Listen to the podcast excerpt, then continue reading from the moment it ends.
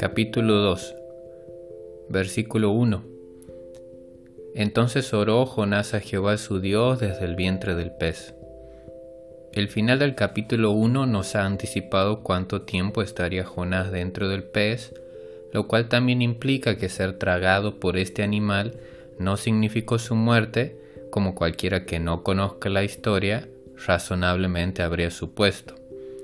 El capítulo 2 no nos dice nada acerca de cuestiones que nos sentimos interesados a saber. ¿Cómo era estar allí dentro? ¿Se podía respirar bien? ¿Sentía Jonás dolor? ¿No tenía hambre y sed? etc. En lugar de ello, el capítulo únicamente presenta la oración que el profeta hizo en tales circunstancias. Esto es una manera de mostrarnos que lo más importante no son las circunstancias, sino la oración que hacemos en ellas. Este primer versículo ya nos deja varias lecciones. Entonces oró Jonás.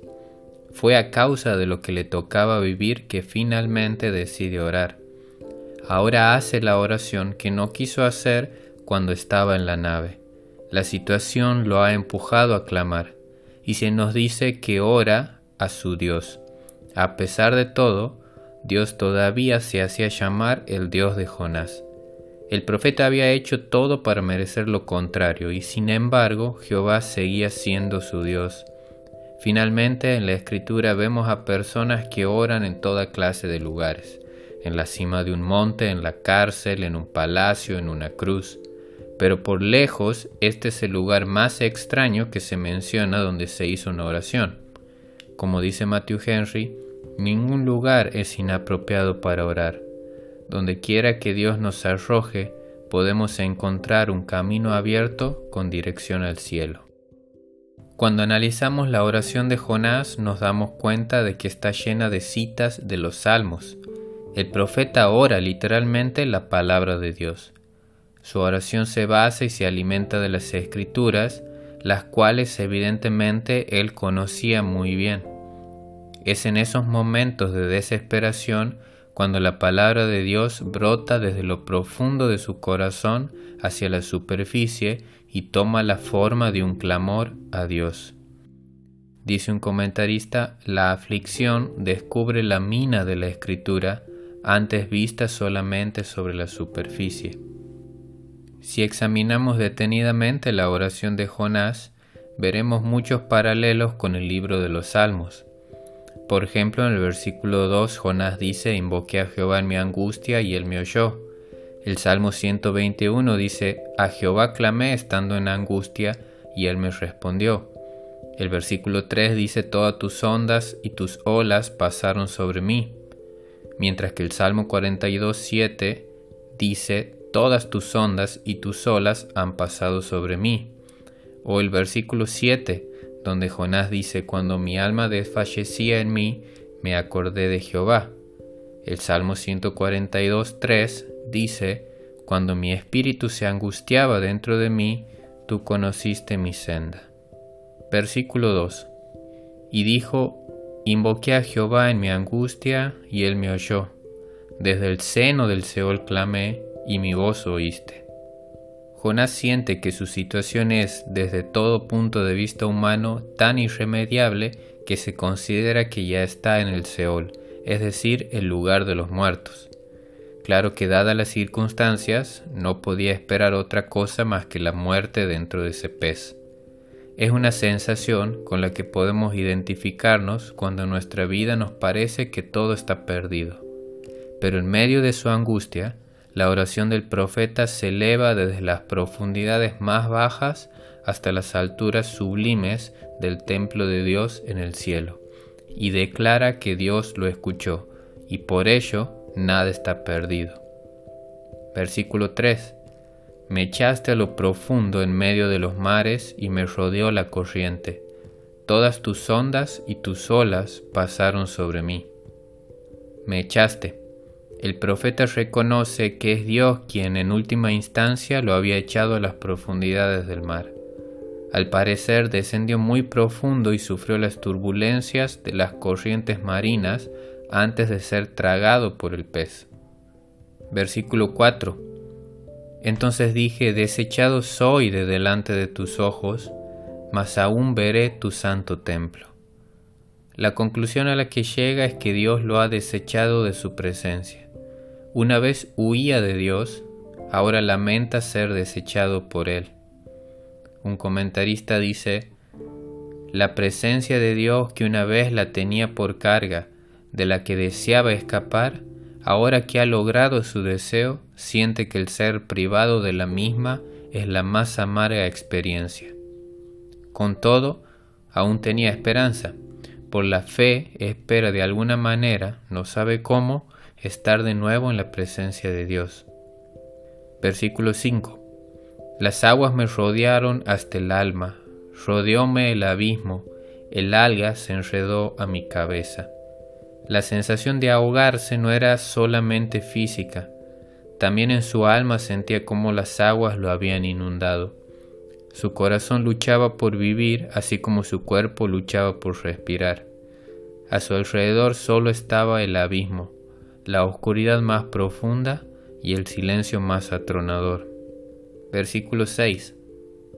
Descendí a los cimientos de los montes. La tierra echó sus cerrojos sobre mí para siempre. Mas tú sacaste mi vida de la sepultura, oh Jehová, Dios mío. Tan profundo llegó Jonás que describe ese lugar como el cimiento de los montes. La tierra puede referirse a la tierra de los vivientes que el profeta pensaba que le había cerrado sus puertas, es decir, nunca más volvería a habitar entre los vivos. Pero con una confianza digna de imitar, habla de la liberación de Dios como algo que ya había ocurrido.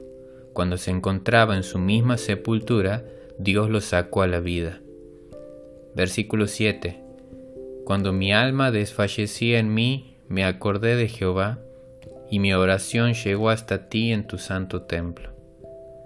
En esa situación de desesperanza, de desánimo y angustia, de no ver más que muerte adelante, Jonás hace algo, se acuerda de Dios, y la fe revive al mirar a aquel que es soberano, sabio, poderoso, misericordioso entonces hace algo más, ora, y su oración llega hasta la presencia de Dios. Aunque desfallece, recuerda el Dios que tiene y ora a ese Dios. A pesar de todas sus falencias, sin embargo aquí Jonás nos enseña qué hacer cuando sentimos que nuestro corazón desfallece dentro nuestro. Versículo 8. Los que siguen vanidades ilusorias su misericordia abandona. Esas vanidades ilusorias son en primera instancia ídolos como los de los marineros, impotentes para salvar, ayudar o liberar. Y en un sentido más general es cualquier otra cosa en la que ponemos nuestra confianza que no sea Dios. Eso en lo que confiamos, tarde o temprano nos terminará por defraudar. Habremos abandonado cualquier posibilidad de ayuda o auxilio por confiar en algo vano e inútil. Habremos abandonado la oportunidad que Dios nos asista por su misericordia al darle las espaldas para seguir otro Dios. En Jeremías 2.13 Dios denuncia que su pueblo Israel había cometido dos males. Uno era que había abandonado a Jehová su Dios y otro era que habían cavado para sí cisternas cisternas rotas que no retienen agua. Dice un estudioso de la palabra de Dios, el alejamiento de Dios parece ser el alejamiento de su propia felicidad. Versículo 9. Mas yo con voz de alabanza te ofreceré sacrificios, pagaré lo que prometí, la salvación es de Jehová. En contraste con los que confían en ídolos vanos, el profeta asegura que con su corazón y su boca alabará a Jehová. Será fiel en cumplir las promesas que le ha hecho. Aquí de nuevo interviene la fe porque Jonás habla de ofrecer sacrificios y cumplir sus votos cuando estaba dentro de ese pez esperando la muerte. Sin embargo, contra todo pronóstico, él confía y declara que la salvación es de Jehová. Dios podía salvarlo, y de hecho lo haría. Versículo 10. Y mandó Jehová al pez, y vomitó a Jonás en tierra. El mismo Dios que ordenó al pez tragar a Jonás es el que ahora le ordena expulsarlo. La situación del profeta parecía imposible, pero Dios muestra su poder y su misericordia una vez más. Él había oído la oración de su siervo. No importaba lo que había pasado, cómo Jonás había desobedecido y buscado escapar de Dios, cómo se había echado a dormir en medio de la tempestad, cómo había deshonrado a Dios delante de unos marineros paganos, en fin, cómo había fracasado como profeta y siervo de Dios, y cómo al estar en el vientre del pez parecía ser el justo final que merecía. No importa, nada de esto impide al profeta elevar su clamor al cielo, ni sus fracasos ni sus circunstancias. Jonás ora y Dios escucha. La misma mano que lo había echado a lo profundo del mar es la mano que ahora se extiende para sacarlo. El Dios del cielo tiene la última palabra.